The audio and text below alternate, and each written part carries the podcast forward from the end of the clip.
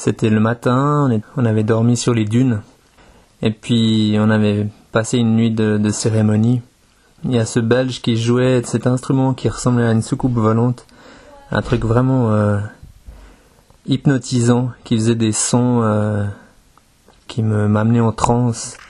Vraiment, j'en ai gardé un, souvenir très aigu comme ça. Et puis deux ans plus tard, j'avais oublié cette histoire. D'un coup, je rêve que, que je joue cet instrument. Un rêve assez frappant comme ça. La journée passe. Le lendemain, j'ai rêvé une deuxième fois que j'ai joué de cet instrument.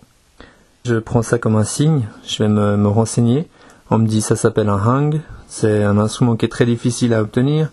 Il y a trois ans de liste d'attente. Je fais une petite recherche sur internet, sans avoir vraiment de l'information. Euh, et puis je me dis, bon, peut-être je peux essayer sur eBay. Je vais regarder, puis je trouve un, un hang en vente pour 30 000 euros. Alors là, j'abandonne.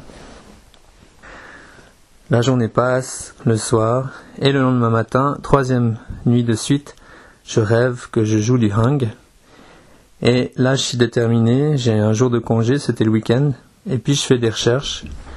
Ça m'a pris beaucoup de temps, et puis je tombe sur euh, un numéro de téléphone, une adresse email qui est fausse, une adresse postale qui est fausse, un numéro de téléphone qui répond pas. Je bidouille, je sais pas comment je suis parvenu à trouver euh, une adresse à Berne, et puis j'y vais. Je vais à Berne. Beaucoup de chance, je tombe sur euh, le gars qui crée cet instrument, Félix Rohner. Je discute avec Félix pendant deux heures. Je raconte mon histoire. Et puis il me dit, ben, on peut pas, on peut pas t'en donner, on fait plus de liste d'attente. Puis moi, tout surpris, je lui dis, mais mon Dieu, euh, comment on fait alors? Puis il me dit, il faut être créatif. Alors je rentre euh, à Lausanne et je suis vraiment très frustré.